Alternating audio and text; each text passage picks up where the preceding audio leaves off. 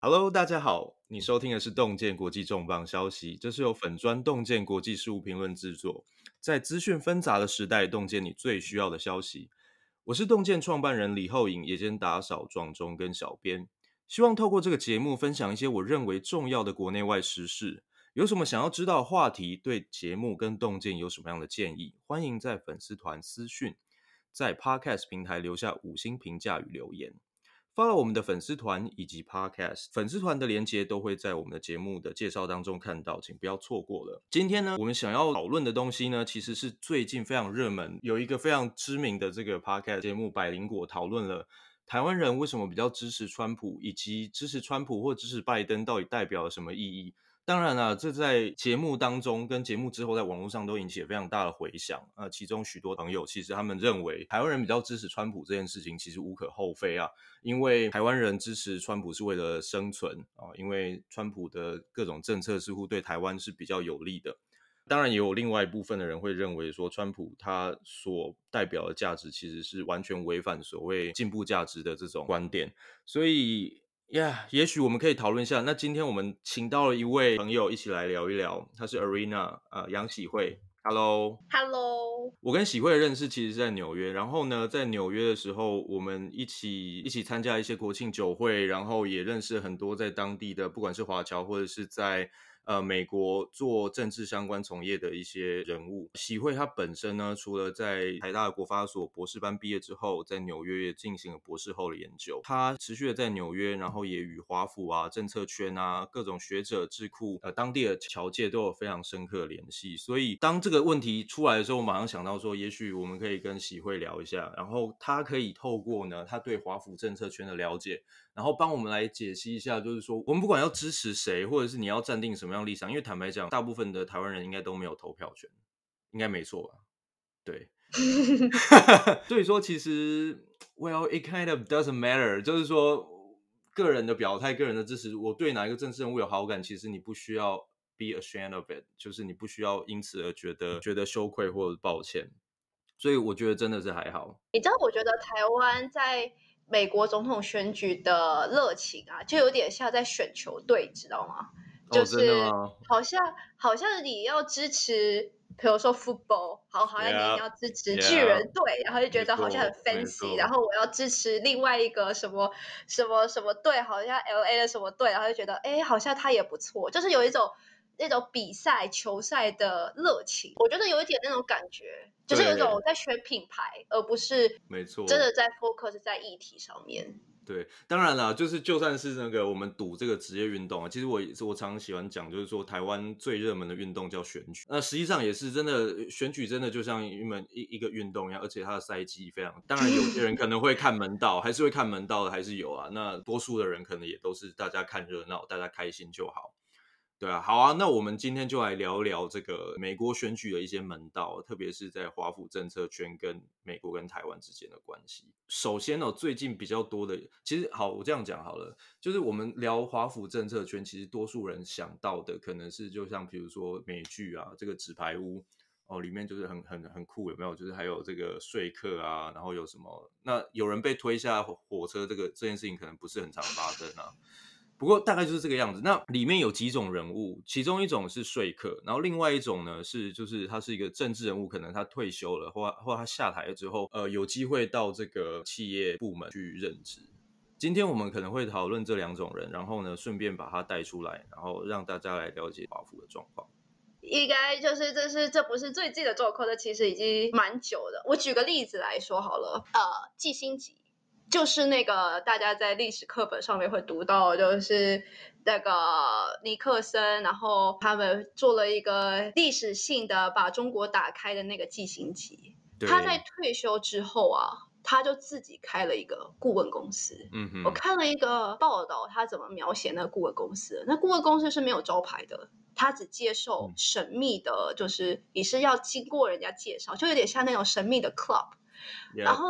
那个记者一进去之后，里面没有任何一个 Kissinger 的名字，但是里面非常的豪华。嗯、然后他就是怎样呢？他就是你一进去之后，他们当然他们他们是一个顾问公司，他们是提供服务的，是针对性的服务。所以你一进去之后，他们做的是战略研究。对，那你就告诉他们说，主要他们进去都是针对中国议题，因为 Kissinger 跟中国的高层保持非常良好的关系，嗯，就是不管是哪一个哪一个，就是不管是哪一个派，台词派、上海派，不管他们都对基辛格都是非常的友好，就是有点像是他们都对这个人友好。他感觉像是这样的角色，所以他那季辛吉呢，他就是提供一个，就是他能提供的是一种 under table 的 connection，还有他所代表的，就是我们说的关系，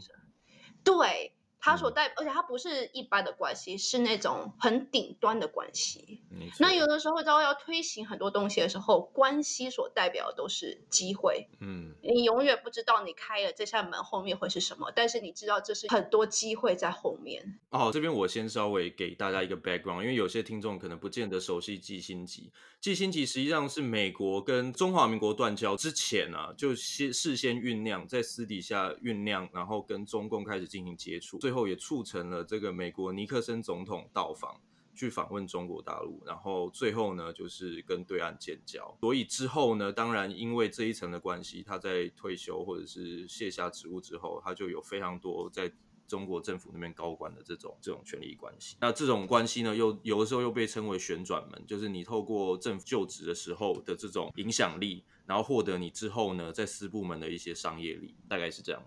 对，所以他是一个非常好的一个案例。嗯，他退休之后，他的影响力依然存在。就是有很多政，就是有很多人，他不在位置上面，他被赶下来之后，他什么都不是。他后来无法适应，是因为他的讲话没人听。但是基辛格之所以有人听，是因为他一直 maintain 这种 connection。但 connection 不可能永远你就只是哦，我维持好的关系。你要有议题去带，你要有机会去不停的去冲刷。所以。季辛吉这是一个非常好的一个例子。季辛吉他是共和党的，以至于说之后，比如说像不管是克林顿，或者是之后的布希，或者是之后的奥巴马，他们有很多高官退下来了之后，尤其是国安相关的，他们退下来之后呢，他们会成立所谓的战略公司。嗯，那这个战略公司他们是顾问，他们不是说客，他们不是 lobbyist，但他们做的其实跟 lobbyist 差不多，就是他们是要。有计划的推行某一项事情，就是让某一项事情去成真。那为什么我会讲到顾问？原因是因为我们来讲说，拜登他到底上来之后，他的国安团队，他后面的这些，其实很多都是他们在这四年，川普政府的这四年，这些民主党人其实他们也没闲着，他们也是成立各种的战略顾问公司。他们所做的事情其实跟基辛格差不多，就是你要 maintain 那个 top connection，然后他们是用一些比较商业的模式去做这这样子的案子，所以他们接 case，然后他们也去负责做中国市场的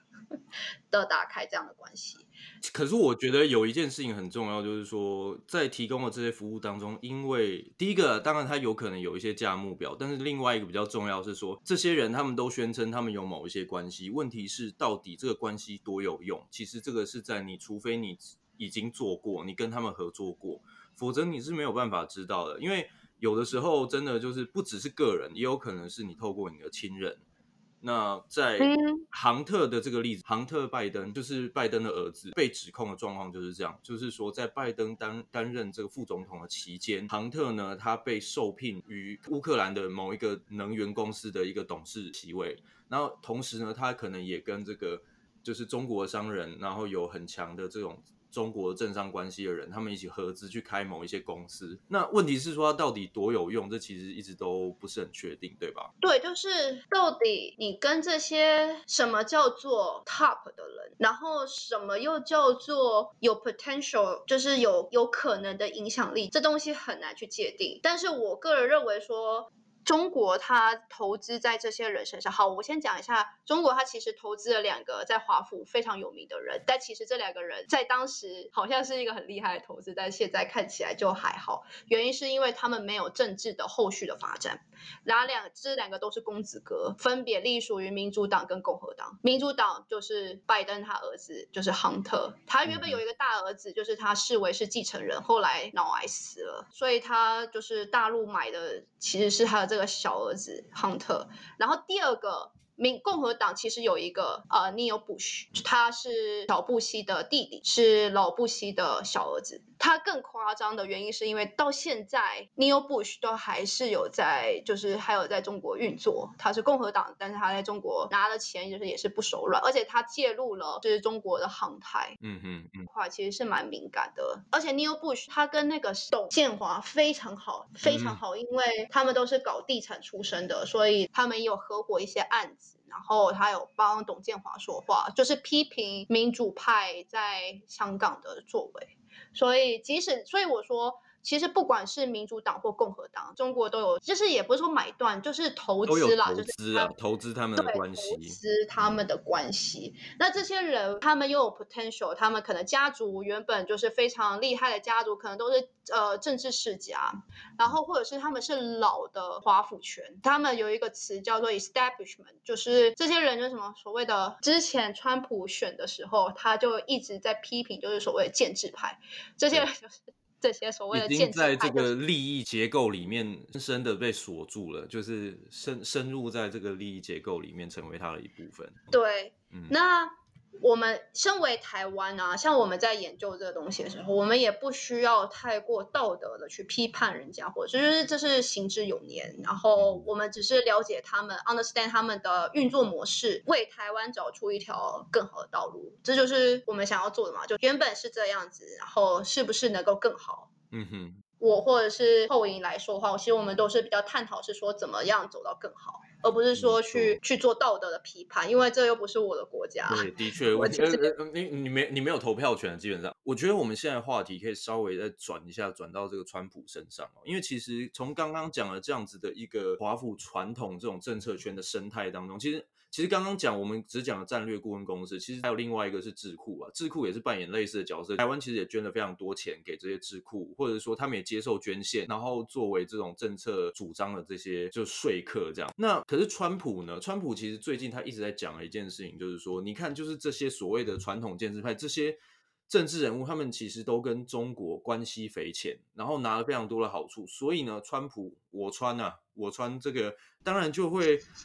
对不对？他就是站出来讲说，你看，只有我是真正为这个美国人民跟美国国家利益去做服务的，因为我不需要这些钱。Well，这当然是引起了非常多的人的共鸣啊。我们来看一看，川普的确，如果是这样子的话，川普他用的人跟用的团队，到底跟过去传统的这个华盛顿政策圈有什么不同？到底跟当时基辛格以来这一挂的外交人士有什么样的不同？非常好的一个问题，他用的派，大家可以想象说，他原本就穿透的这些华府派，我我我叫他华府派，我不叫他他是共和党派或者是什么民主党派，我叫他是传统的华府派。这些人他们以前就可能在布希时代，他们是国安团队，就是他们是认为他们是一个 club，是一个，就是他们有一种非常排外的情节，所以以至于说在川普上来的时候，这些人他们对川普是很。多不屑的。我以前应该说，二零一七年的时候，我到华府，然后我进去国务院，或者是我进去那个智库，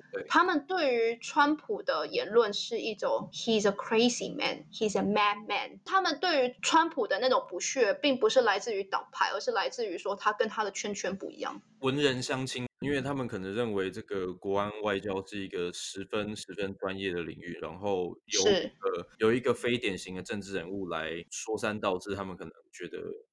就像你，你也算是国前国安团队，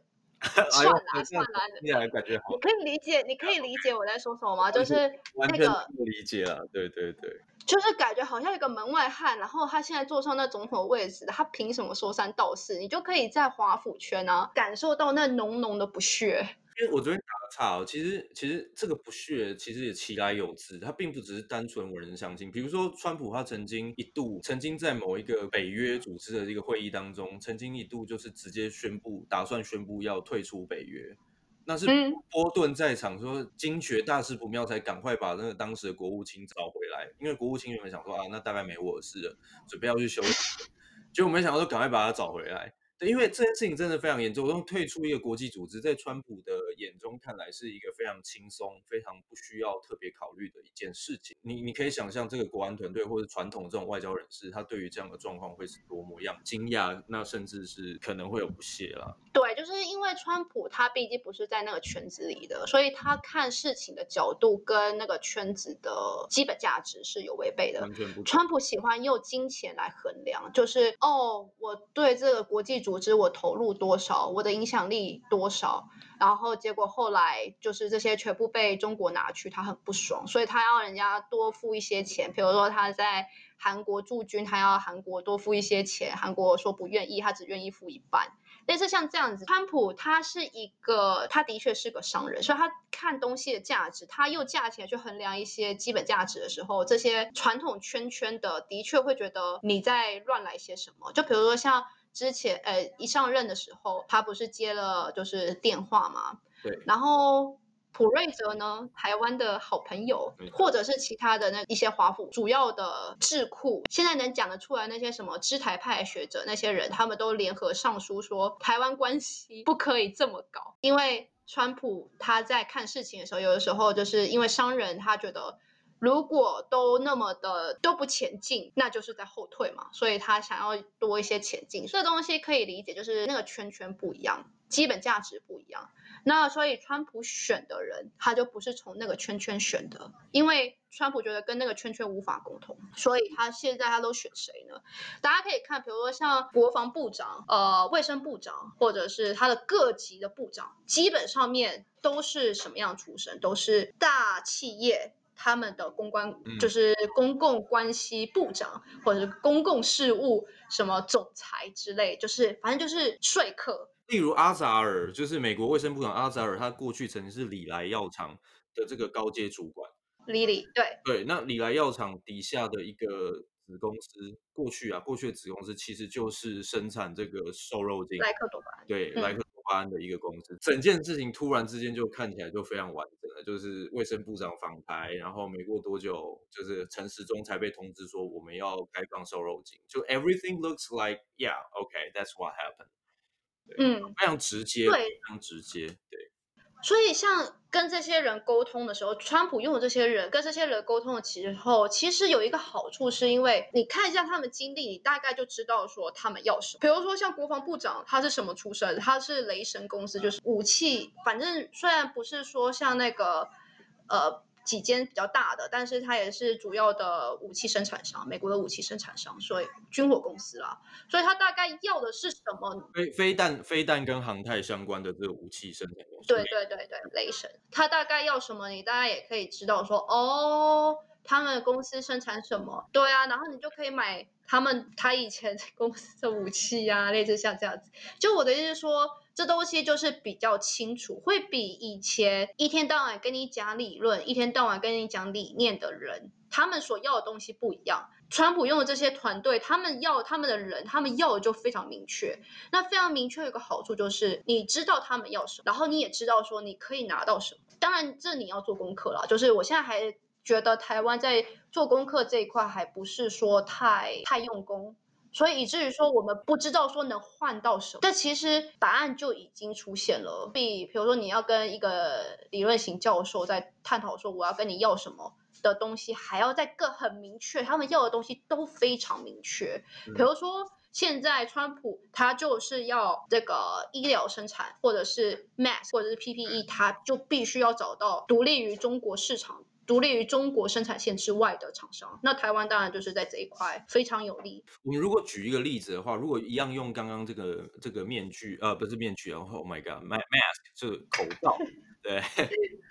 用这个例子来说的话，我们如果用传统的这个外交人士，传统的美国这种外交人士、国安人士的想法，他们有两样东西是完全无法逃脱的。第一样东西叫法律，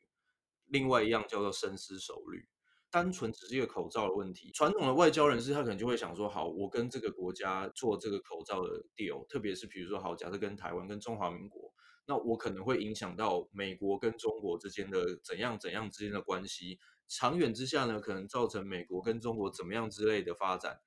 那这个叫做深思熟虑，就是他们 care too much。Well, maybe not too much. It's their，这是他们的 training，他们的训练就是这个。嗯、他们必须要很全方位的去考量，就是说，哦，这个国家的这个外交战略，然后会不会受到影响？但是呢，如果是川普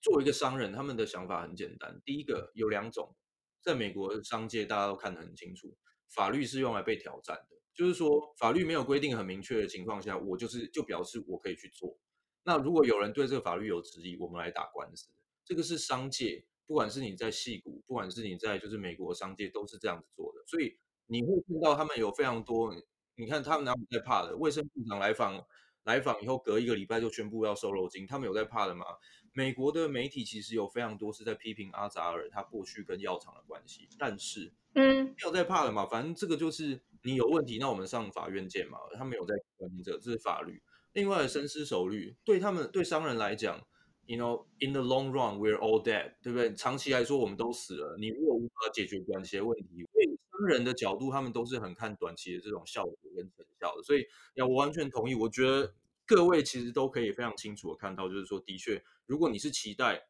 台湾的地位或者是中华民国状况获得改善的人。在川普的这种风格底下，的确有可能带来非常多的改变。对，所以我，我自己个人认为啊，我我我不知道你觉得怎么样。我自己个人认为，其实台湾那么样的支持川普，其实这这背后也是一个原因，因为大家被闷太久了。那有一个这样子很乐于推动改变的人，其实是会让很多人就觉得耳目一新。对，就是一种改变的契机。没错。但就像你刚刚说的，短线的操作就会非常的，你要有结果。嗯，就是，而且是要非常快速的。比如说，你要在什么什么期间之内，你要做到什么事情，然后之后你想要换什么东西，这看似都是有一个很清楚的价目标。对，那最最清楚的应该就又是这个美猪美牛这件事，就是美猪美牛的开放，不只是开放，它时间点也非常重要。其实各位想想看哦，在八月的时候推出这个开放这个美猪美牛，其实它应该是。它就是离选举就两个月多、三个月的这种时间点，我们去单方面宣布开放美猪美牛。问题是两三个月选举之后，其实谁会当选，我们并不知道。那就像我们刚刚讲的，如果不是川普当选，拜登当选，换上来又是一群当初从基辛级一降的这种美国的职业外交官、国安人士的话，他们很有可能无法或不愿意去履行拜登政府所做的任何承诺。那这个时候，其实台湾面临的一个状况是说，你也不太可能就是说，那我取消这个美猪美牛开放，所以这的确是一个困境啊。因为你看，这很显然，我相信大部分人都会承认啊，就是说美猪美牛开放的确是迫于美方，美方在实现时间点上面的这种压力也有，就是说你你就是要在这这之前开放，因为这样才算为川普的政绩嘛，对啊，所以我，我觉得这是一个还蛮明显的那。那台湾要怎么样因应才能够最大化这个好处？这其实也是一个问题。对，就是现在，因为我之前有跟几个比比较不是传统华府圈，他们比较像是呃，现在民主党派里面有一些左派，那这些左派都是他们有分两种。要么就是真的是非常精英中的精英，就是比如说常春藤学院啊出来的那些人啊，嗯、然后他们就是非常的理想，他们觉得这世界本来就应该是真善美，他们就要 fight for 真善美的那些人。然后另外一派就是非常的拉丁，就非常的 local，他们就是觉得左派他们所代表的是一种改变中产阶级，因为美国长期以来有一种没落中产阶级的一种萧条，就好像中产阶级都没有什么人去在意他们，他们一直被加税啊，他们生活的品质不如以往，虽然还是不错，但是不如以往。所以桑德斯的的起来，他们觉得，哎，桑德斯至少他看到他们就是有需要改变的，不管这改变是好是坏，但至少有一个改变的契机，所以他们都支持桑德斯。所以我遇到了左派，我就问他们说，那你们怎么看台湾？他们给我的的答案非常的毛骨悚然。他说：“台湾哦，台湾就是共和党的业绩啊，就是共和党的议题。也就是说，他们觉得台湾，因为我们太过支持，也不是说太过支持，也就是说我们太过乖巧，以至于说，川普政府说什么，台湾说 yes 的对象是美国，但是站在左派的立场看起来，台湾说 yes 的对象是川普。对，所以这会共和党。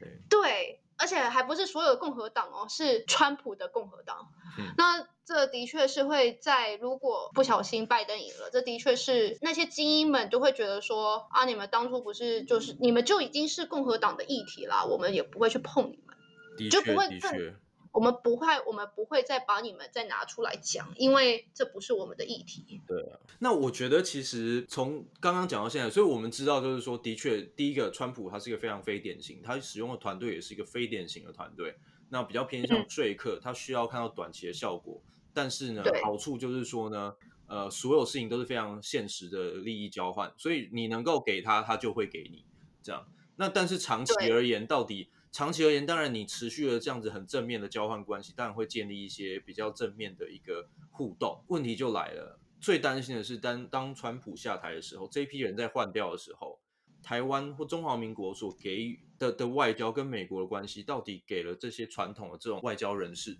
是怎么样的观感？那我们要怎么样去应对？你觉得拜登上台之后，以拜登过去的这些跟中国千丝万缕的这些关系？对中华民国、对台湾来说，就是接下来的外交处境跟状况要怎么样去，有可能会是一个什么样的状况？你有什么样的想法？首先第一个是拜登他，我们现在就看他们要什么，然后台湾能不能 match 他们嘛。所以拜登上台之后，他第一个着重的政策点一定会是就业率，所以他一直说他要想要把工，他跟川普一样，他说他要把工厂移出中国，他说要移出来，但他没有说要去哪里。川普说他一定要回到美国，但是拜登他没有说一定要回到美国。那这个东西呢，就是他希望。厂商迁出来不一定要回到美国，那会去哪里？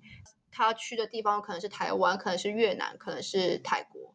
可能是这些东东协国家。但他又要增加就业率，所以接下来就是你很明显的看到说，其实美国的官员呢、啊，他们来台湾，他们要的最实质上面的东西，不是在跟你说哦什么外交友好，他们都是来招商的。他们要的是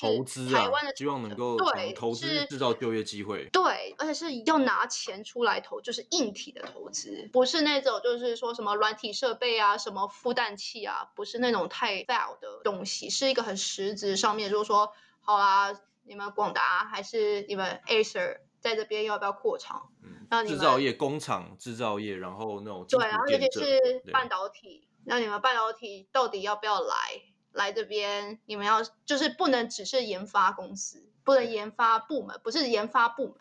我们要的是你真的是在这里生产。那你要真的是在美国生产，但是所有产业链现在似乎又在大陆，所以他们要把大陆整个搬过来，那你就要抓几个抓头，剩下的厂商就会自动的跟着过来。所以他们现在在抓头。台湾政府能给的很有限，老实说，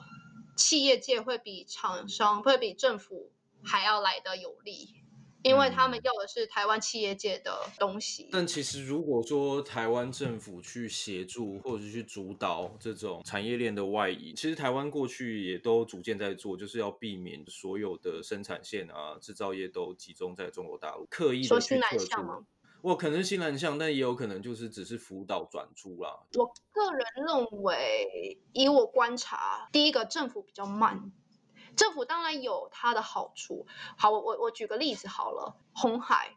红海当初跟威斯康星牵上线是透过我们的领事馆，华府的中华民国的的使馆，他们去牵线。但是呢，后来红海自己牵上线之后，他们就不需要使馆的帮助，所以他们就就是就自己自己开始联系，自己跟威斯康星州他们自己有一个就是建立起那个管道。然后那个使馆，我记得那时候就有一个学长，他就跟我抱怨，他就说：“哈，在他们看起来，就是就就外交部看起来，他们觉得红海就是过河拆桥，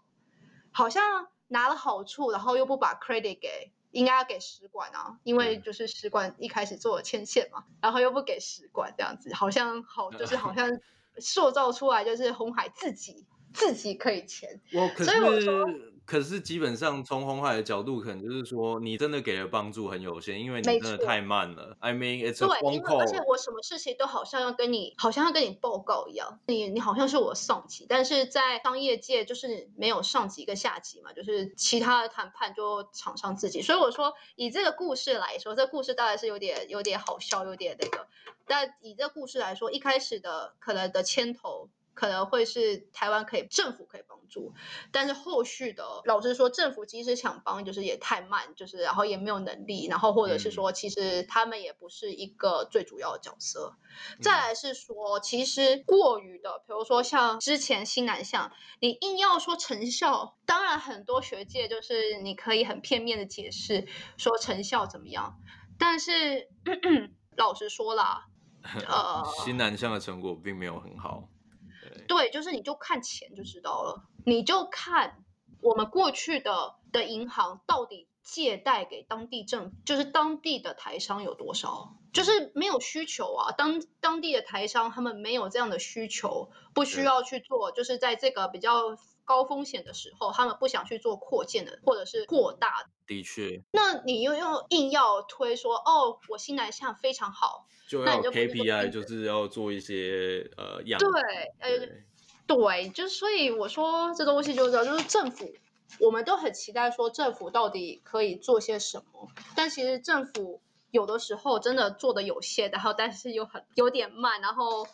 分配又不是很均匀。对，不不过我想从这边这样来讲的话，至少我们知道一个方向啊，就是我们有一个方向可能是可以。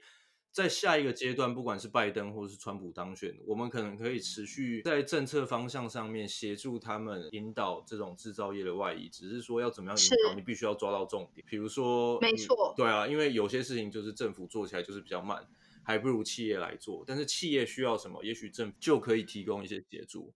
企业要什么？企业需要的是一个 authority，就是一个一个背书。嗯哼，老实说，就我看到的，企业一开始在美国，他们有一点难生根，就是他们没有背书，就是你到底代表什么？你后面有多少政府的的背书这样子？对，嗯哼，对。但是老实说啦，你也待过政府，但是我们政府在这块是的确是比较有点。怎么讲？就是他们，他们很不愿意。第一个是说他们的名义不太喜欢，他们的名义被某些公司拿来用。对。那第二个是，第二个是他们对于把资金引出台湾这件事情，其实是有很高的。这件事情对他们来说，并不是很很正面的一件事情。他们都希望是资金回到台湾，而不是资金从台湾离开。对，所以这件事情对他们来说是有点反直觉的，就是他们并不是他们喜欢看到的。对，所以你在推一个东西的时候，就好像你一直在前进，又一直在踩刹车。所以为什么一直走不顺，就是因为你好像有一个反制的一个力量，自己的一个反制力量，矛盾的，没有没有一个理论上应该是有一个重点，这个重点确定之后，所有跟它相冲突的，你都应该要让位，然后让这个东西能够对，对，让这个东西能够推动，否则的话就会一直卡住，原地运转。而且你知道各部会的分工其实有点乱，没有一个统筹性的单位去处理这方面的东西。其实像美国其实是有的，美国超酷的，美国他们有一个跨部会的单位专门在就是反恐啊，好像反恐办公室吧。然后他们的反恐办公室在所有的部门里面都有。然后呢，那个人假设你是财政部，然后你是反恐单位，那你就是财政部，你就专门监控这个恐怖分子的财务状况，然后用财政部的力量去打击恐怖分子。所以变成反恐其实也是财政部的一个工作之一。可是，在台湾似乎并没有，并不太可能做这样子一个整合，所以会变成各自为政这样子。好了，我们我觉得我们今天聊差不多。我觉得今天这样子很完整哦，所以我我觉得对于台湾的听众来说，你其实可以想象，就是不管你是支持拜登或者川普哈，呃，我们都知道，呃，其实华盛顿的这个政策圈，它运作方式有一定的继承的样子。那拜登如果当选的话，最有可能的机会是重新回到过去这个传统这个华盛顿政策圈的样态。那至于川普呢，他是一个比较非典型的一个团队。那的确在过去一段时间，他的行事作风帮到台湾不少忙。可是接下来台湾所面对的状况，我们不能够单纯仰赖呃川普这样子的一个特性，否则的话，坦白说，中华民国的对外关系没有办法走得非常长久哦。Arena，在我们结束之前，可不可以就是稍微总结一下我们今天讲的东西？然后你觉得？觉得对我们的听众有什么样的话可以可以跟他们讲？首先呢，就是我很了解说台湾有一种吃瓜群众的一种心态，就是好像想要赌一个一个一个 team，希望那个团队会赢，那这个热情就是大家都会有。但是也不需要太太过当真。台湾要走的路，不是说我们压在哪一边，而是不管哪一边，我们都希望有个更好的方式。拜登会不会赢？拜登现在看起来民调会比较具有优势，当然我们有所准备。但是川普会不会输？这川普他的团队后面跟台派有一些千丝万缕的关系。但是即使是这样子，我们以台湾来说，两边或者是说不管是哪一派上来，我们都有所准备，这其实是最好。那如果有一个心态说，哦。拜登不能赢，或者是有一个心态，川普不能输，或者川普不能赢，这都会阻挡说看到那个更好的路。能不能很理性的看待说，即使不管哪一个团队上来，我在第一时间我都可以做好准备。那个偏见会错失了，呃，看到这样子的机会。的确，好，我们先谢谢谢谢 Arena，然后呢，希望呢今天呃陪我们听到这边的你啊，有一些收获，然后。不管你支持谁，至少我们要有一个心态放对，就是说，在接下来总统选举之后，美国总统选举之后的结果，呃，我们都希望我们的政府或者是中华民国能够对下一阶段的对外关系做好更好的准备。好啦，那我们今天的节目大概就到这边，好，很谢谢大家听到这里，那我们下次见喽，拜拜。谢谢，拜拜。